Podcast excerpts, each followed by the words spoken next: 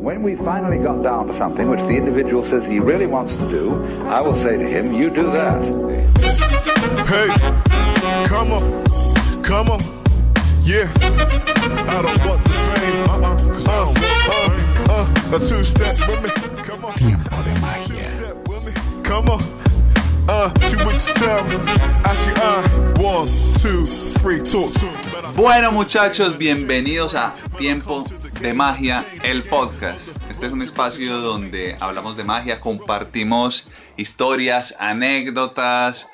Hemos hablado aquí no solamente de la creatividad en torno a la magia, sino también de temas eh, de pronto más cotidianos, ¿no? Sobre tecnología, sobre innovación, emprendimiento. Y hoy, como siempre, tenemos un invitado. Este es un invitado muy especial. Es un gran amigo. Es un mago muy teso que admiro bastante. Y bueno, sin darle más largas, por favor, un aplauso para el señor Daniel Giandoni. Bien, ¿cómo andan? ¿Qué más, hermano? ¿Cómo vamos? ¿Bien o no? Bien, gracias. ¿Tú me oyes bien? Todo bien, ¿no? Sí, yo te escucho muy bien. eh, Y este se ve bien. Se ve muy bien, sí. Ah, mira, bien, tenemos, tenemos hoy tenemos barra afuera de nuestras casas. Sí, sí, estaban pasando, nos demoramos un poquito en empezar porque estaban pasando personas eh, pidiendo comida y esas... sí. Duro, duro esa situación. Así es, y bueno, a todos nos ha tocado reinventarnos un poco en esta época, ¿no? De, de Sí, cuarentena. sí, es verdad, es verdad, hermano, pero bueno, estoy muy entusiasmado que estés aquí, que podamos compartir un rato. En el capítulo cero de este podcast participaste, eh, hablamos Así un es. poquito del propósito, de la magia, de, de esa idea que uno tiene como de pronto, como artista, de a lo que quiere trascender o dar un mensaje o ese tipo de cosas, ¿no? Y Correcto. Sí, pues sí. te, te- te cuento como cuál es la idea, porque yo sé que la, la tenés eh, de pronto clara, pero para también los oyentes o las personas que nos ven en la versión de video, la idea es conversar. O sea, más que, que tengamos un guion aquí organizado, es conversar un rato, hacernos eh, compañía. De pronto hay gente que nos está escuchando haciendo otras cosas, ¿no? Me imagino yo a alguien ahí eh, nos lavando platos y escuchándonos a- a- hablando de magia, no sé Manejando. manejando, eh, ese tipo de cosas. Eh, y es eso, es conversar alrededor de la magia, de percepción, de temas que nos pueden interesar. Así nos desviemos un poquito de lo que es la magia como tal, pero, pero conversarlo y también con los colegas que de pronto puedan estar viendo esto. Eh, sí, compartir. Quiero recordar que esta, este podcast tiene varias versiones. Está la versión que es en video, que lo pueden ver en Instagram, Facebook, YouTube. Y en audio, está básicamente en todas las plataformas de podcast, en Google, en Apple, en Anchor, en, no sé, el que se les ocurra, ahí nos pueden escuchar. Spotify, en importantísimo Spotify. es. Atención. Sí, sí, así es, hermano. Daniel, de pronto, entonces, como para empezar y darle contexto a esto, eh, yo soy Juan C. Lobo, hago magia hace varios años, ya bastantes años, y me dedico a eso profesionalmente. Eh, Dani y yo nos conocimos hace un montón de años, podemos hablar ahorita cómo nos conocimos, pero como vos sos el invitado, me gustaría que contaras un poco de qué magia haces, qué tipo de, de magia te especializas, cómo es tu show. ¿Nos puedes como compartir un poquito de eso? Sí, bueno, mira, eh, mi especialidad en la magia siempre ha sido la magia de cerca, que es la magia que pasa a pocos centímetros de distancia. Eh, específicamente la magia con cartas, la cartomagia, que no es la cartomancia, que es la vaina del- de los que leen las cartas y tal, es cartomagia, es magia con cartas, magia en el mejor sentido de la palabra, magia blanca, magia para entretener, Claro. por así decirlo. Eh, esa siempre ha sido mi especialidad, es donde me he, digamos, consagrado quizás como mago, donde encontré el- mi, mi- todo mi rumbo hacia allá. Sin embargo, el mismo trabajo ha, hecho que eso haya migrado un poco para grandes escenarios, para teatros, para auditorios, eh, y en un auditorio de 500 personas, pues sacar un paquete de cartas y mostrarlo eh, no se ve tan bien, ¿no? O sea, la, digamos, la persona número 500 que está de última no lo va a ver tan bien. Entonces, eh, el mismo trabajo, el mismo camino hizo que tuviera que migrar un poco hacia algo que se llama magia de salón, que es la magia que pasa pues arriba de un escenario y que la magia de cerca no tiene tanto protagonismo. Sin embargo, yo la uso muchísimo en, esa, en, esa, en ese tipo de shows. La uso, digamos, no es que mira una carta, recuérdala, sino que, digamos, las, la, magia que sucede magia de salón es un poco más visual, donde vas a tener a alguien al lado que va a ser los ojos en ese momento de todos los espectadores. Eh, entonces, bueno, se trasladó un poquito la magia de cerca a la magia de salón. Y en esas dos ramas de la magia me muevo. Lo que tienen en común ambas es el humor. Yo hago mucho humor eh, porque a mí me interesa y quiero que la gente se ría en el show. Entonces, ambos tienen bastante, bastante comedia, ¿no? Claro, claro. Básicamente eh, esas son las... Y, y Dani, pero hay algo que me gustaría también que contaras, es que has llevado la magia hasta a nivel competitivo, ¿no? O sea, no solamente las presentaciones, pero has competido en la magia. Sí. O sea, la gente no sabe que hay competencias de magos, para empezar. Exacto. Sí, en, en, la magia, digamos que como en la medicina hay congresos de magia, al igual que hay congresos de medicina donde se reúnen los mejores cardiólogos del mundo, pues en la magia pasa lo mismo, se reúnen los mejores magos del mundo en distintas convenciones y las convenciones son cinco o seis días a full de magia, donde hay shows, hay los mejores magos del mundo dan conferencias, y otro de los atractivos que tienen las convenciones de magia es que hay competencia. Entonces, en las competencias es por especialidades. En mi caso, yo he competido en magia con cartas, como había dicho, que es mi especialidad, y esa, esa competencia normalmente es evaluada por un jurado muy cualificado, y ese jurado pues te puntúa y digamos que los, eh, los parámetros para evaluar son eh, creatividad, técnica, eh, originalidad también, que está todo enrutinado. Entonces, cada uno de esos parámetros tiene un puntaje. El jurado, estos que son normalmente los más duros, te pone un puntaje sobre 100 o sobre 50, depende, y al final tienes un gran total. Y cada concursante tiene un gran total y esa, ese final, ese, ese puntaje, pues primero, segundo y tercer lugar, básicamente. Eh, así funcionan las competencias de magia. Entonces, yo he tenido la oportunidad de competir en dos. Eh, una era un congreso local en Perú que se llama Inca Magic, donde obtuve primer lugar en magia con cartas. La rutina está por en YouTube, la, que, con la que he competido, que lo pueden ver, los invito a que lo vean, escribiendo mi nombre y pongan competencia y va a salir seguro.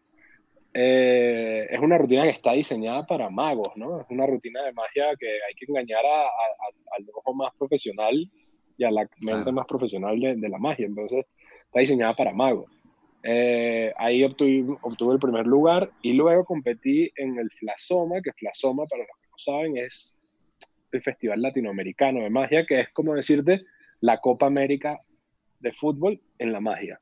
Entonces, que sucede en América Latina cada 3, 4 años, igual que la Copa América de Fútbol, pero en magia y se reúnen pues congresos de 600, 700 personas, ¿no?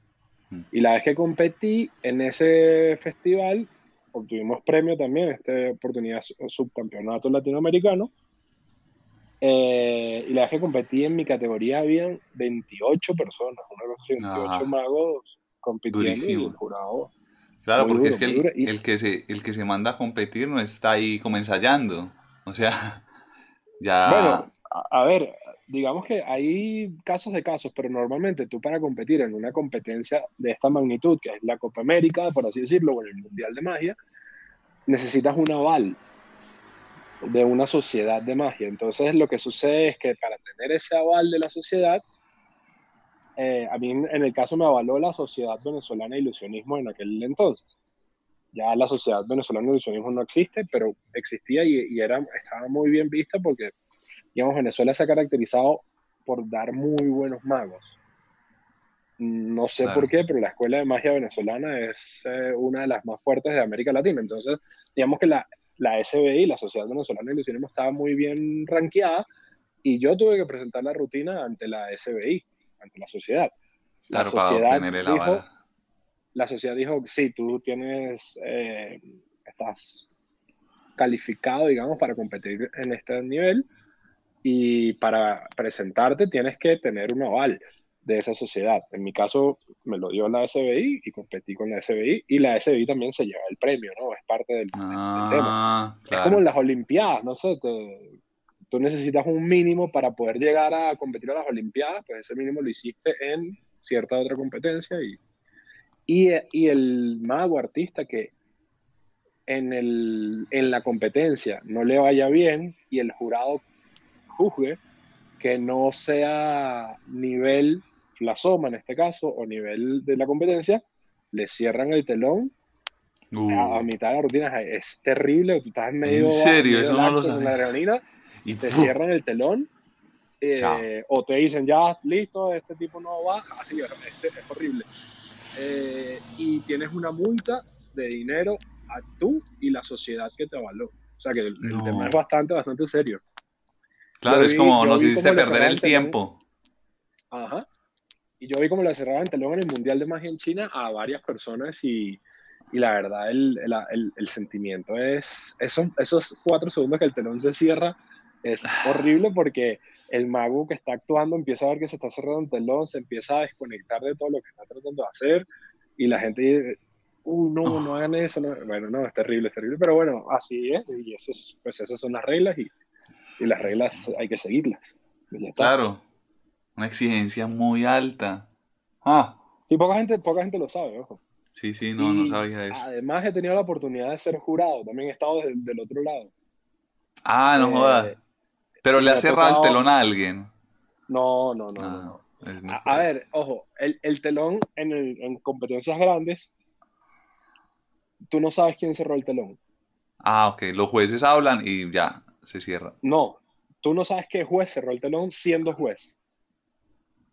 O sea, tú Ah. tienes como un botón, un botón Y al lo lado, hunde y ya, y nadie sabe quién lo hundió. Y tú lo hundes y ya. Entonces, si son cinco jueces, por ejemplo, y, los, y, y tocan el botón más de la mitad de los jueces, Se cierra. eh, eh, eso le llega a la persona que está a cerrar el telón y jalar. Entonces, Triste entonces historia. tú al final nunca, nunca sabes quién fue, ni siquiera siendo juez.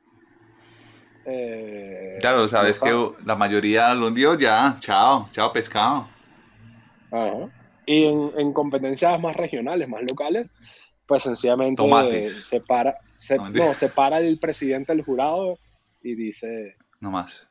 ya está. Yo he sido presidente del jurado además en dos oportunidades y no, no, no, gracias a Dios no me ha tocado hacerlo. No sé si lo haría por respeto a- al... Sencillamente al final le diríamos, o sea, siendo yo, le diría, mira, no, no tenías nivel para competir en esta cosa, pero bueno, quisimos ver el final igual. Sí, claro, porque igual la gente le pone su esfuerzo. Mínimo que termine el acto, ¿cierto? Sí, pero, pero es como te digo, o sea, si tú vas a unas Olimpiadas y, y, y te caíste, pues te caíste y lo vio todo el mundo y ya está. Tienes más o menos lo mismo. Sí, sí, es muy similar, es muy similar. Dani, eh, nosotros trabajamos en, en cosas similares en cuanto a la magia, pues porque es que la magia, mucha gente no sabe, pero en la magia hay, hay muchas ramas dentro de eso, pues no solo a nivel competitivo, sino laboral. Digamos, es muy común, al menos en Colombia, yo creo que en Latinoamérica, eh, que los magos son reconocidos es por hacer magia para niños. Eh, Pero no es, por ejemplo, lo que vos y yo nos dedicamos, que hacemos es más magia para empresas, que es magia Correcto. diseñada más para adultos, de pronto familiar podría decirse, eh, algo así, ¿no? Mm, Sí, o sea, yo, yo creo que Latinoamérica, Latinoamérica en general culturalmente no está preparada para ver magia porque sencillamente asocian de una vez mago con piñata, con payaso, con torta, con regalos. Es parte de una fiesta de niños. No es el, el gran acto de un artista internacional que va a venir y va a ser el cierre del cumpleaños. No, es parte. El cierre del cumpleaños siempre, siempre es con la torta y la piñata y ya está. Eh, entonces, pero por ejemplo en Europa sí están acostumbrados a, a que el mago, ojo, el mago no es solo de niños. El mago puede venir a una fiesta en mi casa en cumpleaños número 60 de mi papá y la va a romper, y- o el mago puede ir a mi empresa. Es normal. En Europa lo ven ya con ojos de, de como si fuera, qué sé yo, un músico, eh, Claro. más o menos. Sí, sí, yo creo Eh, que es más parecido. Entonces, claro, cuando nosotros, en este caso, le decimos a las empresas, mira, yo me especializo en hacer magia para adultos. ¿Cómo así? La magia no es de niños, no es el, el- la palomita y no sé qué. A explicarles bien que este cuento es distinto, que es la magia, nosotros lo utilizamos como una herramienta de comunicación para lograr mensajes empresariales. Entonces, cuando ya tú le hablas así a un gerente de una compañía, va a decir, "Oh, esto puede estar bueno, pero Claro, no lo sabía. Entonces, toca, toca cambiarle la mentalidad a un poco, ¿no?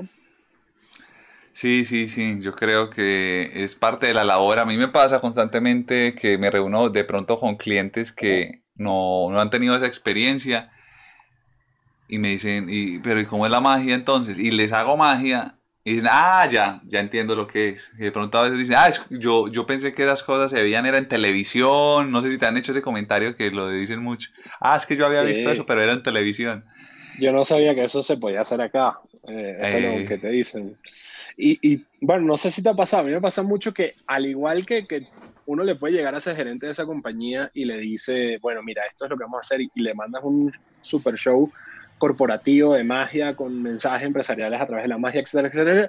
Al final dice, oye, tú no haces, mi niña cumple cinco años, tú no haces magia. Y que, bro, te acabo de mostrar que no es lo que hago. acabo Eso no es lo que yo hago. pero, sí, sí, pero yo creo que es un, tema, es un tema cultural, es un tema cultural de Latinoamérica que no, todavía no, no, no termina de asociar que, que, que es posible tener un mago de adultos, un mago de niños, como un cantante de fiestas infantiles que cante canciones de niños, a ver un concierto gigante de- del grupo que más te gusta. Claro, son dos cantantes, en teoría hacen lo mismo, pero no es lo mismo. O sea, están especializados. La experiencia es muy diferente. Exacto, y yo creo que lo que estamos haciendo es a- a- a- eh, seguir abriéndose camino, eso es lo que estamos haciendo para que el, para que el público sepa que, pues, que hay distintos tipos de magia y distintos tipos de magos. Claro. Digamos que yo arriba del escenario no soy, no soy alguien que está interpretando un papel, sencillamente soy yo y hablo como estoy hablando ahora, claro, con, con herramientas, digamos, escénicas, pero, pero al fin de cuentas soy yo. No tengo un, ¿cómo se llama esto? Un, un, Un El- disfraz, el- pues, el ¿o qué? sac- Un- un- es un, un disfraz, sino es la chaqueta que a mí me gusta, el color que a mí me gusta, eh, ¿sabes? Trato de, estoy muy presentable arriba en un escenario, pero con lo que normalmente pudiese usar para ir a un, a un cine, ¿entiendes? Claro, Entonces, sí. básicamente, soy yo eh, potencializado, pero a fin de cuentas estás hablando con Daniel, no estás hablando con, con un actor que está interpretando a un mago. Claro, eh, me parece muy bacano eso que decís porque yo, yo lo veo de esa manera también. eh, ¿en qué sentido? En que yo para mis shows, digamos, depende, ¿no? Pero en, en general yo me pongo un saco, un gabán o un camibuso o algo así. eh, pero si ya es un evento, pues un lanzamiento de una marca o algo, eh, un traje oscuro, pero no un traje de disfraz de mago, sino que puedo tranquilamente ser uno de los invitados, ¿no? Si es algo elegante o no sé, con el alcalde o algo así. Pero no es ese Sí. disfraz, sino que soy yo. Y yo siento que a través de la magia, que esto no sé si lo hemos discutido antes, que a través de la magia, sobre todo cuando hago magia, soy yo más que en cualquier cosa. O sea, es como la parte sintetizada de las ideas más profundas que, que yo tengo eh, por dentro. No sé si suena como muy trascendental, pero No, sa- sabes que, bueno, Juan Tamariz eh, defi- defiende o define una teoría así, que él es el arriba en un escenario, que cuando está abajo es un tipo que está actuando, o algo así Sí. es lo que dice, no me recuerdo con las palabras, pero lo podemos, podemos buscar. Pero claro. Juan Tamariz, para el que no sepa, también es quizás el mejor mago del mundo, ¿no? Sí, claro. Hay un, hay un documental que se los recomiendo, no sé si de pronto lo has visto, eh, pero se llama Our Magic. Y Our Magic habla, lo que hizo- eso lo hizo Dan and Dave, que son estos magos de- que son unos genios pues con la cartomagia y, y, y crearon una compañía de magia y produ- produjeron este, este documental donde fueron entrevistando diferentes magos claves del mundo, que puede, puede que mucha gente no los conozca, pero digamos en el, en el entorno de los magos son magos de mucho peso. Sí, que si pones una bomba a todo ese video, eh, se acaba la magia en el mundo. Se acaba, sí, se acaba. Y, la gente no lo sabe. Total, total, porque sí, son personas que no, no son tan famosos en la cultura pop, por así decirlo. Y les preguntaron que para ellos, ¿quién era el mejor mago del mundo? Y la conclusión que llegaron era Juan Tamariz en este momento, pues en esta generación de tiempo, pues porque es que la magia son miles de años, pero en este segmento probablemente Juan Tamariz. Igual yo me atrevería a decir que en, la generación pasada y en gran parte de la futura seguirá siendo porque los aportes teóricos y filosóficos que ha hecho Juan Tamariz para, para la magia van a perdurar por demasiados años, entonces lo van a, fin de cuentas, la magia, exacto, entonces la magia va a ser un arte y como Picasso nunca muere, porque Picasso siempre está en películas y en cosas, eh, lo mismo creo que va a pasar con, con Tamariz. O debería pasar. Debería, sí, sí, es un tipo genial. Él, incluso en ese documental él habla sobre los siete velos del misterio. Que él va enunciándolos uno a uno. Yo he tenido la, la oportunidad de ver esa conferencia creo que tres o cuatro veces. Uy, yo no. Y es fantástica porque básicamente lo que habla de los velos es que el velo es mm, esa especie de telita que hay entre tú como artista y el espectador. Entonces, que esos velos el espectador de cierta manera los puede sentir, ¿no? Y los puede ver. Y si lo veo, pues entonces algo está fallando. Entonces, por ejemplo, hay un velo que es que la persona sea, que el artista que esté parado ahí sea una persona estudiada, viajada, eh, preparada. Claro, completo. Si tú estás actuando que eres una persona preparada, pero lo estás actuando, realmente no lo eres, ese velo se ve. Y ese velo inmediatamente ya me corta, de cierta manera, empatía, conexión contigo. Se siente, se siente. y así hay siete velos y ya a mí me parece muy bonito que yo, yo, no lo he podido ver en persona, pero sí lo he visto muchas veces en el documental. Y él dice, y él dice eso. No sé por qué, pero el público lo sabe, lo siente. Cuando lo siente, lo siente. Eh, entonces él va uno a uno así los velos. El amor. Entonces, sí, el amor hacia el arte, hacia lo que estás haciendo. No hay que decirlo. Hacia, el público. Literal pero si, si uno lo siente, la gente lo siente. Es, es bien bonito, es como una vaina bien conceptual, pero fuerte. Es lo que te digo, o sea, eso, ese aporte va a durar quizás por toda la vida del, de la magia, creo yo. Sí, total. Y quién sabe cuántas otras cosas más, porque el tipo es un maldito genio.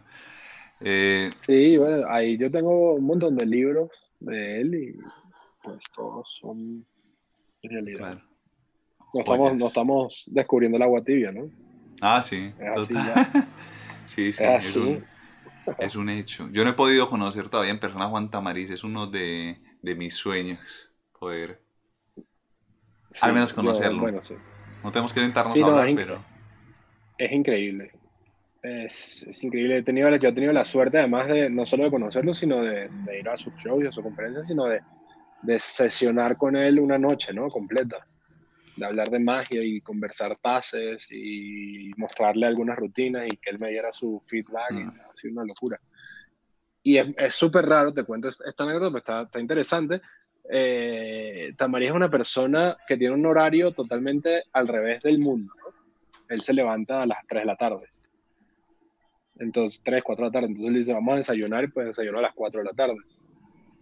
¿Qué quiere decir eso? Que a las 6, 7 él está almorzando y está en su momento más top de, del día, ¿no? Con más energía y tal. Entonces se acuesta, él se acuesta al final a las 6, 7 de la mañana, no sé. y entonces, una vez que estaba acá en Bogotá, recibo una llamada de él y para mí fue como que me llamó no puedo creer. Eran las 11 de la noche y me dice, ¿qué, qué haces? ¿Almorzamos y tal? Y yo, 11 de la dice que noche no? le digo, le digo a Mafe, mi esposa, y, y le digo, mira, me está, chao, nos vemos, hasta mañana. y, y me fui a las 11 de la noche y llegué a las 6 de la mañana o algo, ¿no? Es jodido para uno porque uno, pues, yo soy una persona bastante nocturna, pero no, no tengo ese horario, pero ya a las 2, 3 de la mañana tenía sueño. Pero igual estar ahí te recarga toda la energía que necesitas para aguantar. Pero, eh, pero sí, a las 3 de la mañana están como si ahora tú y yo hablando del día normal. Pues. Uy, qué locura, man. Eso. Sí, es, es interesante. Es, es otro nivel. Y no, y evidentemente tú tienes mucha influencia de él, yo tengo mucha influencia de él, todas las personas que hacemos algo de magia con cartas, de cierta manera tenemos influencia de él, los que no Sí. hacen con cartas también tienen influencia de él. Eh, y eso a mí me ha llevado a, a- a tratar de teorizar ciertas cosas, ¿no? Como lo que hablamos en el capítulo cero de- del tema de, de poder conseguir un propósito y un porqué y todo. Todo va ligado, digamos, la base de todo es, es él, ¿no? Claro, porque es importante tener esas cosas, porque digamos mucha gente que lo ve desde afuera, o incluso creo yo magos que están empezando, es como, ¿ves para qué esto si pues, yo compro un truco y lo hago? Y la gente se sorprende. Que creo yo que...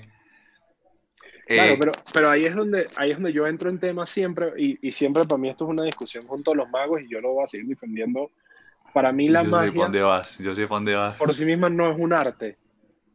¿Por qué? Porque puedo ir a comprarme un truco de magia y voy y lo hago y sorprendo a la gente. Entonces, eso que compraste es un truco de magia. Y ya. Sí. Ese truco, ojo, se puede volver arte cuando está hecho por un artista.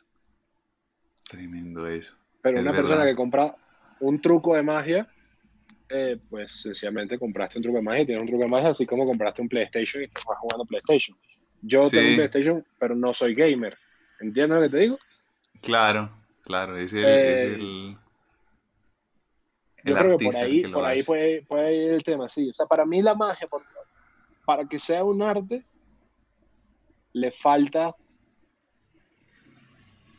un hecho artístico de parte de quien la esté ejecutando. Tienes que contar algo. Sí, hacer un aporte de sí. Vos lo dijiste en ese capítulo, es, es cuando le pone, el artista le pone algo de su sello, de su manera, de algo que va a contar a eso. Yo creo, ah, es que ahí Sí, se empieza a meter sí. una, en- también en una discusión, pero bueno, este es el espacio para esas cosas. Teller decía algo muy similar de Penn and Teller, que es un dúo de magia, leyendas pues, en el mundo de la magia. Eh, Teller, que es el que no habla en una discusión de, en, en unos foros de Google, eh, en una entrevista, el tipo decía, la magia tiene ese gran problema, tiene el gran problema en ahí que habló. Ahí- o sea, ahí no- habló. no habla, pero ahí habló. no habla, No- pero no ahí habla habló. cuando es mago. Cuando es mago no habla, cuando- nunca. ¿Y sabes por qué? Tengo, tengo una idea, pero te la digo y vos me decís, vos sabes por Vale, qué, yo di- creo. Yo sé por qué. Di la idea y, y echa el cuento y yo después te digo. Es que una vez lo escuché en una entrevista que él, él dijo que la mejor mentira es la que el, la- el público se dice a sí mismo. Entonces yo dije, de pronto, él no habla, es para él no, él no tener que influir en lo que la gente va a pensar, sino que la gente saque sus propias conclusiones sin que él lo diga. Digo yo. Si es por ahí. O más o menos. Eh, más o menos, más o menos. A ver, ¿por qué es? Porque no le gusta cómo hablan los magos. Ah, no jodas. Sí, eso lo dijo en algún lado y eso a mí me quedó súper marcado. Y no le gusta cómo hablan los magos porque todos los magos hablan iguales. Hola, buenas tardes, no sé qué, ¿quieren ayudarme? Tú, elígeme acá. Entonces, Sí, claro. estoy actuando, al final estoy actuando, no estoy siendo yo. Y entonces al final estoy haciendo, que es otra discusión, si el mago es un actor que hace magia, o sencillamente es una- un mago de verdad que hace magia, ¿no? Ujú. Eh, y eso lleva a otra discusión. Yo tengo una, una teoría, bueno, yo no, es una cosa que he discutido con amigos y tal. ¿Tú has visto actores famosos, Hollywood, nivel Sí. Hollywood, cuando hacen magia? Sí. La rompen. Pues. Ah, está este George Constanza de, de, de Seinfeld, no me acuerdo el nombre de él, el, el, el nombre de verdad, me acuerdo el nombre del, del personaje, ¿sabes? El gordito de lentes. Sí, sí, claro. Seinfeld, Sí, él sí. es mago. ¿Sabías? No sabía, no y es un sabía. mago durísimo, durísimo. Y cuando hace magia la rompe, ¿pero por qué? Porque el tipo sabe actuar. Yo- Su profesión es la actuación, entonces él interpretando el papel de un mago es increíble. Es Claro, actúa. Porque, por ejemplo, este, el man que hace de, de Barney en How I Met Your Mother, ¿cómo es que se llama? Eh, Neil Patrick Neil Harris. Patrick Harris. Monstrísimo. Él, bueno, él, particularmente él, como mago, es fantástico, como técnico, como pensador, lo que sea, como lo quieras ver. Y además le sumas que el tipo ante una cámara o ante un público tiene toda la experiencia del planeta, entonces, pues la rompe. Y te digo, ahí es donde quiero ir. Si un mago actúa en una película como actor, no le va tan bien. Oh. entonces el mago no debería actuar arriba del escenario. Claro, porque es del- que el común- mago, el, el mago no, pues en teoría el mago no sabe actuar, eh, o sea, y si el mago actúa, solo hace el papel del mago, en cambio un actor ha interpretado muchos personajes, Ahí tiene un, es más, está más nutrido de, Y el de mago es sencillamente uno de mis personajes como actor. Pero como Oh. mago, yo no puedo actuar. Entonces, si actúo, eso se nota y sería parte de quizás de otro vuelo de eso que estábamos hablando antes. Y cuando se Claro. nota, pues, ah. Bueno, Claro. es lo, al final lo que yo creo, ¿no? No es. no Sí, no, regla, no, pero, pero, pero es que esa es la idea de este espacio, es, es eh, meternos así en la profundidad de esas ideas. Y, uff, qué, Sí, pensativo. Bueno, eso, eso sí, sí, sí. Yo te- tengo mucho tiempo libre, entonces pienso en todo. No, no, pero es que ese, ese es lo que nos lleva a conclusiones. Yo creo que, ah, sí, de, de eso uno aprende. Va y viene, pero yo siento que son nutritivas esas conversaciones. Así, así puedan sonar de pronto para la gente que de pronto nos está escuchando o viendo desde afuera, dirá como, pero estos manes que se fuman. Pero es parte de, de la profesión. Yo, yo no sé si lo mencioné en ese capítulo, pero yo veo la magia como un ejercicio filosófico, pero eso es una cosa para mí. Yo le digo eso a la gente y la gente es como, este man de qué está hablando, si son unos trucos los que haces. Pero para mí es eso. Y eso es lo que me permite hacer ciertas las cosas de cierta manera, que puede que el público al final ni lo vea o no, pero que yo siento que me hacen, hace, pues que logro hacer algo más sincero conmigo mismo. Claro, No sé. pero digamos que eso, a ver, eso al público le da igual, saberlo o no.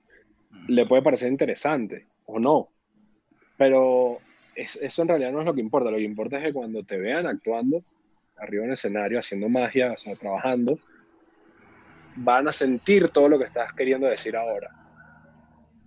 Sí, sí, ¿Entiendes lo que te digo? O sea, algo. eh, eh, al final, eh, este es el procedimiento para un resultado final.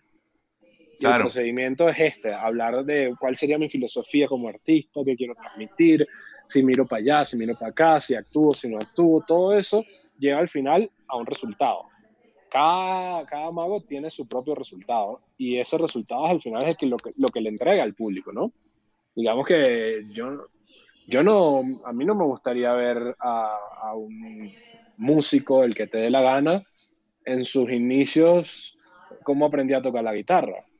Eh, O sea, sí, tan interesante, mira lo, quién es ahora y mira cómo empezó, pero a fin de cuentas yo quiero escuchar el concierto del man.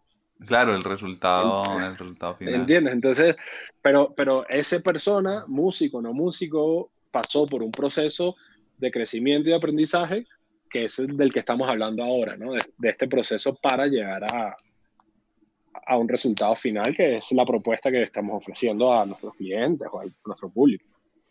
Claro, claro. Hay, hay un, hay un libro que yo siempre hago referencia cuando hablo de, de cosas artísticas y así, Má- más allá del truco. que es, no, no, eh, pero se llama, pero, y no es de magia, es de arte en general, que se llama La Guerra del Arte, no el arte de la guerra, sino la guerra del arte.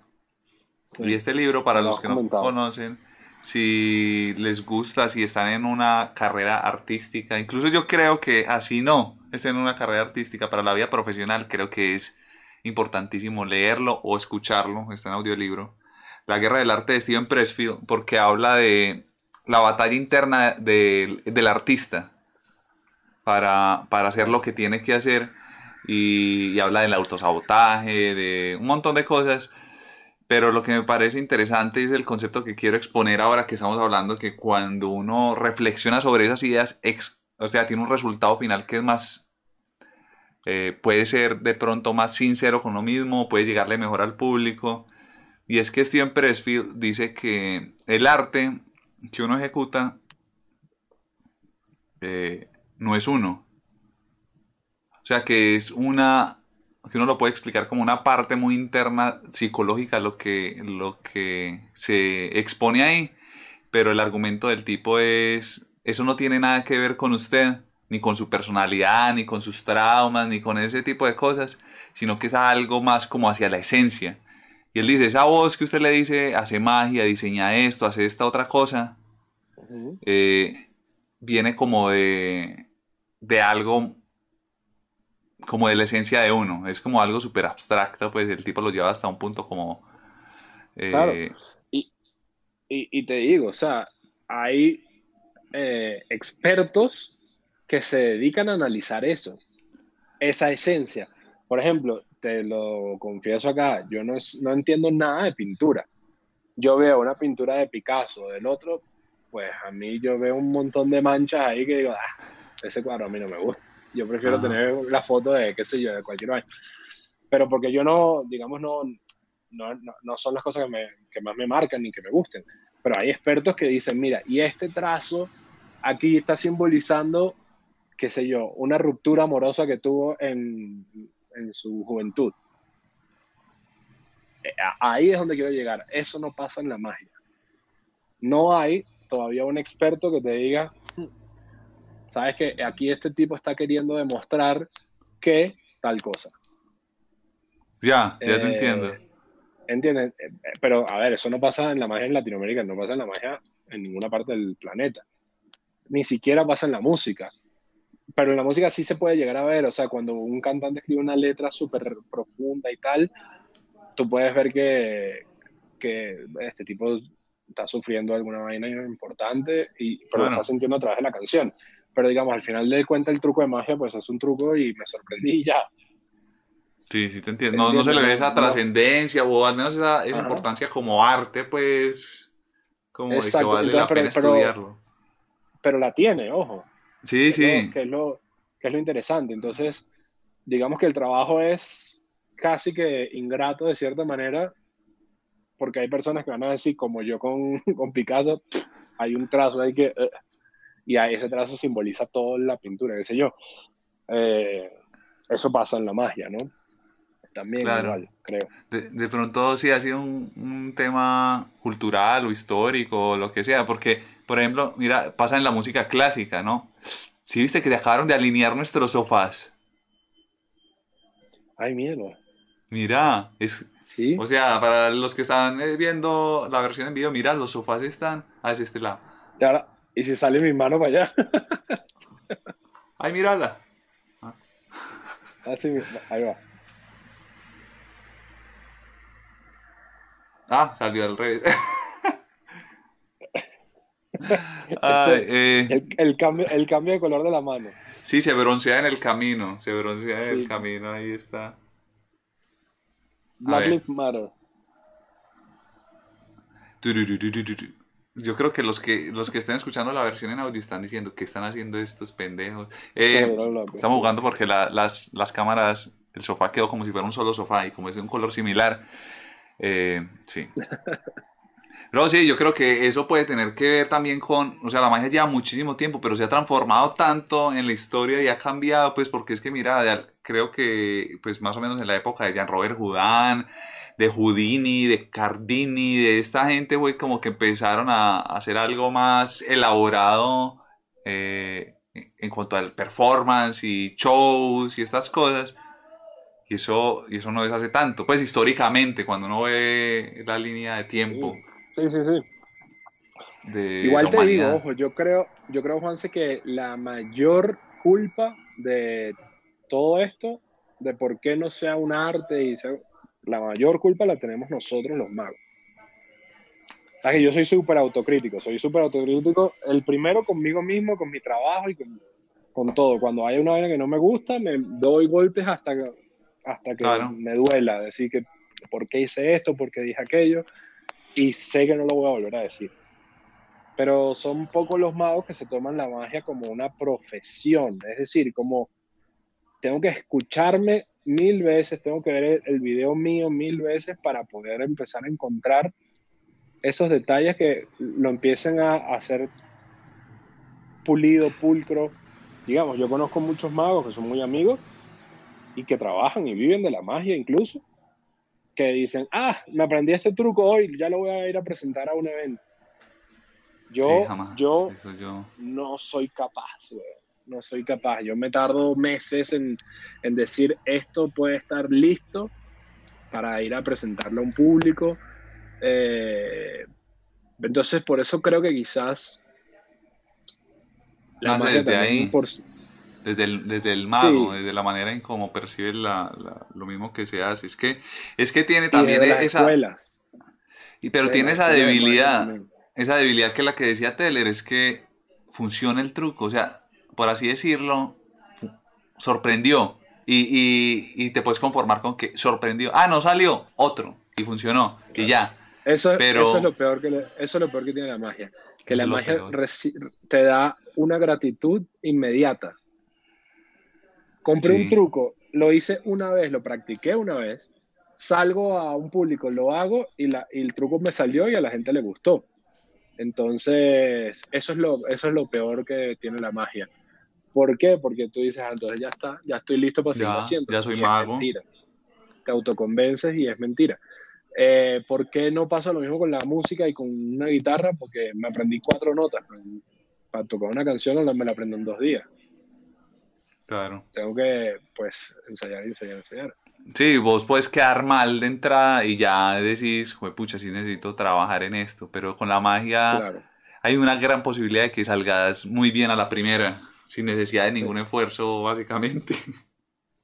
Sí, es correcto. Y, y aparte, te digo otra, creo que también es problema de las escuelas de magia. Okay. Porque las escuelas de magia te enseñan a hacer un juego clásico, como lo hizo el creador, y pues así es que se hace. Ah.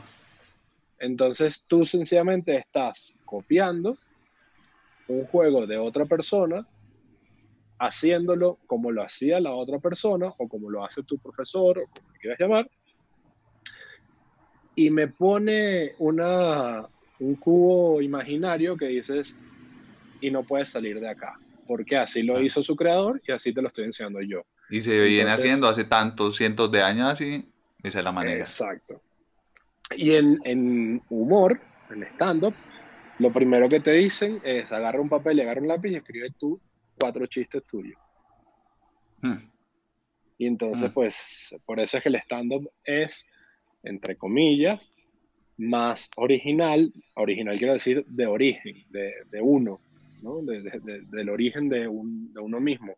Porque si yo cuento algo que me pasó cuando tenía seis años, eh, pues eso me pasó a mí. Claro. No te pasó a ti. Entonces estoy contando una historia graciosa mía.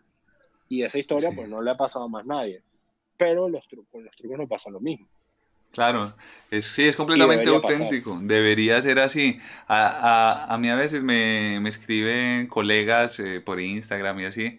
Me dicen como, eh, estoy armando esta rutina eh, y me mandan un videíto o, como, ve, tengo estos juegos, pero, pero, pero ¿cómo armo una rutina? Okay. Y, y yo no sé si sea el mejor consejo, pero es como yo lo hago y yo le igual tipo, ¿qué es lo que a vos más te gusta de la magia? Y la respuesta que la mayoría dice es, ah, es que sorprende, y yo no. ¿Qué es lo que a vos más te gusta de la magia? ¿Por qué la haces? ¿Qué te acuerda? ¿Qué, ¿Qué quieres contar con esa vaina? Y después puedes ver lo otro. O sea, yo creo que hay muchas maneras, ¿no? Porque uno puede organizar los juegos y más o menos lo que quiere hacer.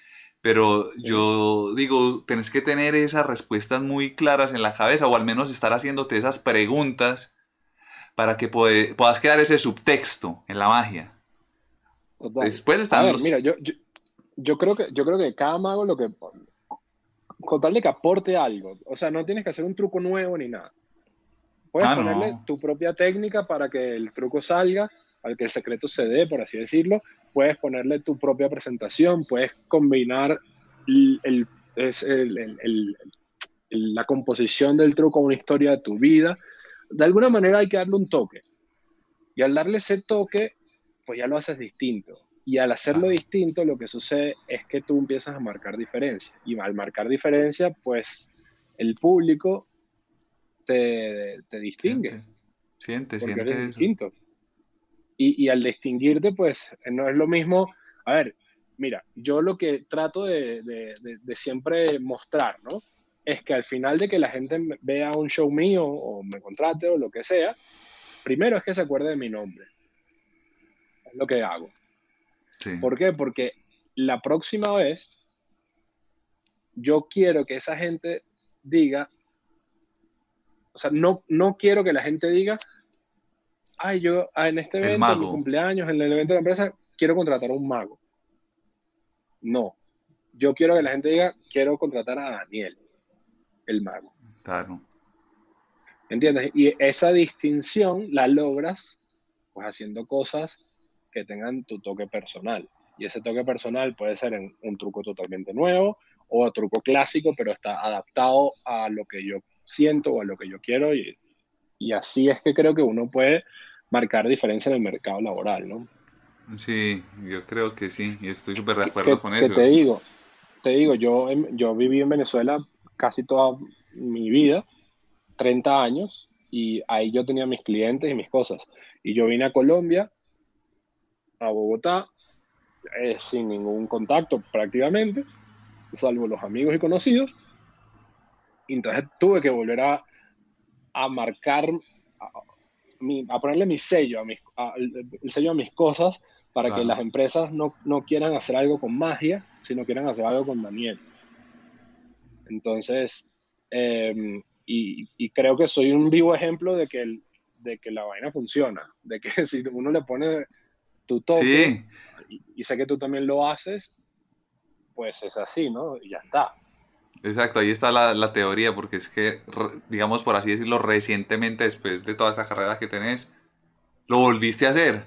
Entonces es una prueba científica de, de, de, de que es no- así. No, no es nada fácil, no es nada fácil, pero lo- a lo que quiero llegar es que no es lo mismo escuchar una banda musical que toca covers de los Rolling Stones a escuchar a los Rolling Stones. Totalmente, Entonces, totalmente. Ahí la ese- invitación a los magos no es convertirnos en los Rolling Stones, es sencillamente a poner un toquecito de nosotros a un efecto, a una rutina, a un acto, a todo un show, para que se sienta que es algo único lo que están viendo las personas y no que están viendo un cover de un mago. Sí, muy cierto, muy súper de acuerdo. Esa, esa analogía con lo del cover, man, es así, tal cual yo, yo, pues vos y yo hablamos mucho de estas ideas, pero yo, por ejemplo, por eso, me acuerdo que hace un tiempo un cliente me dijo, es que, es que Juanse, pero, pero vos me mandas eh, tu presentación y me dice, eh, pero yo cómo te presento, pues era un cliente que no, no habíamos trabajado antes ni nada. Eh, yo le mandé, yo mando como un kit de prensa ahí con unos videos. Y yo, pero yo cómo te presento, ¿cuál es tu nombre de mago? O sea, porque es, es algo que se acostumbra pues socialmente. Yo, yo soy Juanse, Juanse Lobo, pues no es una cosa inventada, así me dice Sí. la gente, Juanse, porque me llamo Juan Sebastián, y el Lobo es el apellido, Juanse Lobo, es tiempo de magia, Claro. esa es mi, mi marca. Entonces me decía, pero no pones como el mago Lobo, y yo no. El, Yo- el gran, no sé Y yo no, a mí, a mí, a mí, Juan o sea, a mí no, yo no quiero que la gente diga, ah, el mago, yo quiero, como lo que vos decís, yo quiero que la gente diga Juanse. Y mucha gente, el tema de la frase de tiempo de magia, también se le ha pegado, entonces dice, es tiempo de magia o es tiempo de, y empiezan a, a- a- alternarla entre cosas, pero Sí, si vos ves, por ejemplo, y tal. Claro. Exacto, una frase así pegajosa. Y, y si vos ves en mi descripción en mis redes, yo no digo eh, Juan Lobo el mago. Lo máximo que digo es que hago magia o algo así. Pero. Y, y Eh, también pero- por un tema de estrategia, pues. Sí, pero, pero además, digamos que está bien lo de la estrategia, pero, pero eh, es tu esencia. Tú eres Juan C. Lobo realmente. Entonces, Sí, No, no estoy actuando como Juan esencia. Lobo. Exacto, partiendo de tu esencia, haces la estrategia. Igual, mi nombre es Daniel Giandoni ahora y cuando me monto arriba un escenario y ya está. Sí. Eh, ¿Por qué? Porque pues es quien soy. Y mi apellido, mucha gente cree que mi, apellido es... González. apellido artístico. No, es artístico. Así, ¿cómo se llamará en verdad? Pues no, pero ese es mi apellido. Daniel. Mejía y él se pone el Giandoni para sonar como italiano, como si fuera italiano. Exacto. No, pero sabes que el Yandoni, el Yandoni genera, o sea, es difícil de, de- de decirlo y tal, pero genera a el, el Ini, el de, de Houdini. de Ah, Yandini, no lo había pensado. Y como es Sí. italiano, pues también tiene esa... Ajá. Ese- Bueno, ese es-. Es, es- así, es así. Y les digo, no, ese es mi nombre de verdad, pues. Sí, es, pues, Eh. tu papá también es Giandoni, pues, o sea... Sí, sí. De hecho, eh, yo en Venezuela estuve en una academia de magia que se llama CASAM y eh, en esa academia, digamos que todos tenían que tener un nombre artístico. Y yo dije que no, que yo quiero mi nombre. Yo no, mi nombre artístico es mi nombre y mi apellido. Y me pelearon y no, que no se puede, que tal. Y yo que no me voy a poner ningún nombre, nada. Yo soy Daniel Guerrero y punto. A Yo defendiendo la locura sin saber de lo que realmente hablaba, porque esto fue en el 2002 o algo así. Eh, y al final de la academia yo obtuve el premio al mejor alumno, ¿no? Y me dijeron, Daniel, es que en la placa tiene que salir tu nombre artístico. Pues que Daniel Giandoni, hombre. Y le di, eh, bueno, no, no pueden poner, el, esta academia otorga el reconocimiento a Daniel Giandoni y el alias abajo que dijera Daniel Giandoni otra vez. No se puede, me decían, no se puede, no se puede. Y yo le digo, pero no ponga ningún alias, no importa, que no se puede. Y la placa dice Daniel Giandoni y abajo ponen Mago Daniel. No, Mago Daniel. Mago Daniel me tenía, o sea, ¡Qué canzones! no, Hombre. no, todo lo contrario, fue una experiencia fantástica. No, no, sí, pues. amigos, me encantó, pero, pero digamos, es lo que te decía de, de, joder, es, así y ya. Y yo, Sí, eh, no. pongan lo que quieran y yo voy a seguir siendo Daniel Yandoni para el mundo entero. Y pues ahora soy Daniel Yandoni igual. Claro, es que ah, yo creo ahí es donde uno, donde un- uno se, se mantiene uno mismo y, es más libre. Siento yo que disfruta más ese, eh, pues, el, hacer la magia como arte, si uno le pone su sinceridad, porque imagínate también lo contrario. Pongamos un ejemplo hipotético, que uno esté actuando siempre como un personaje X, eh, cualquier cosa así, y tengas éxito. Tengas éxito. Todo el tiempo tenés que actuar como otro. Interpretar ese papel de ser otro, ponerte la máscara ahí todos los días. O sea, uff, qué canzonería, hombre. No sé. Pues no, hombre, a, a ver, va, va a depender. Eh, Pues, David Copperfield no se llama David Copperfield. no, sí, total, pero tiene que haber algo en lo que él hace. Total, pero tiene, yo pienso que tiene, aunque David Copperfield yo creo que debe ser un loco genial, o sea, en el buen sentido de la palabra.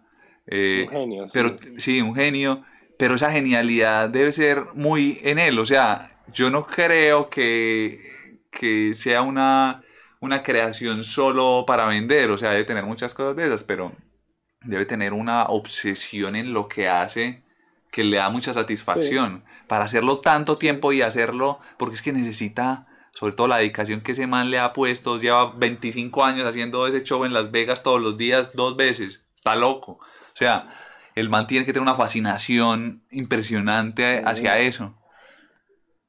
100%. 100% de acuerdo. No, no, no sé si tenga las mismas ideas y sienta esa vaina como de sí, soy yo mismo, pero, pero sí tiene que haber algo de amor ahí muy grande.